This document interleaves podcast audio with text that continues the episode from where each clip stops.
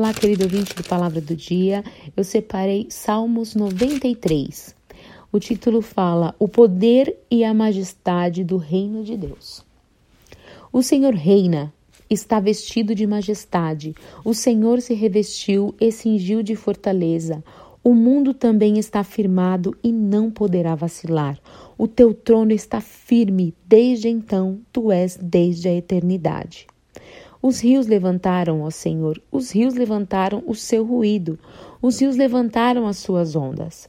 Mas o Senhor nas alturas é mais poderoso do que o ruído das grandes águas e do que as grandes ondas do mar. Muito fiéis são os teus testemunhos, a santidade convém à tua casa, Senhor, para sempre. Gostaria de enfatizar aqui, para nós meditarmos, a questão dos rios, que os rios se levantam, né? A majestade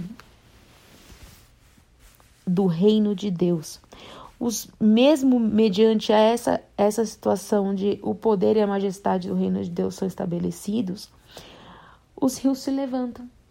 Os rios aqui se levantam com ruídos. E os ruídos, eles hoje no nosso ambiente, vamos falar, está numa sala, se tem um ruído, aquilo te incomoda aquilo gera um desconforto, algo que não, algo que está te ali te tirando a paz muitas vezes. E ondas, ondas representam obstáculos, né? Você tem que ultrapassar uma onda para chegar no mar alto, ou você tem que ultrapassar uma onda para chegar em terra firme.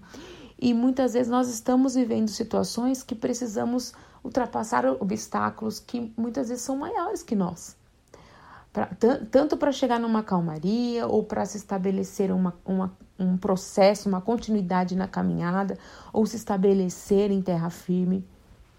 Mas o verso 4 deixa muito claro que o Senhor nas alturas é mais poderoso do que o ruído das grandes águas e do que a, as grandes ondas do mar que possamos nos é, estabelecer firmados nessa palavra, que o Senhor é mais poderoso. É mais poderoso do que qualquer ruído, qualquer conflito, qualquer onda, qualquer obstáculo que tenhamos. E que possamos superá-los, não por nós mesmos, mas pela ação do Espírito Santo através das nossas vidas, nos fortalecendo, possamos buscar, que haja santidade, que possamos buscar essa santidade que convém à casa do Senhor. Que somos casa do Senhor, nós somos templo e morada do Espírito Santo.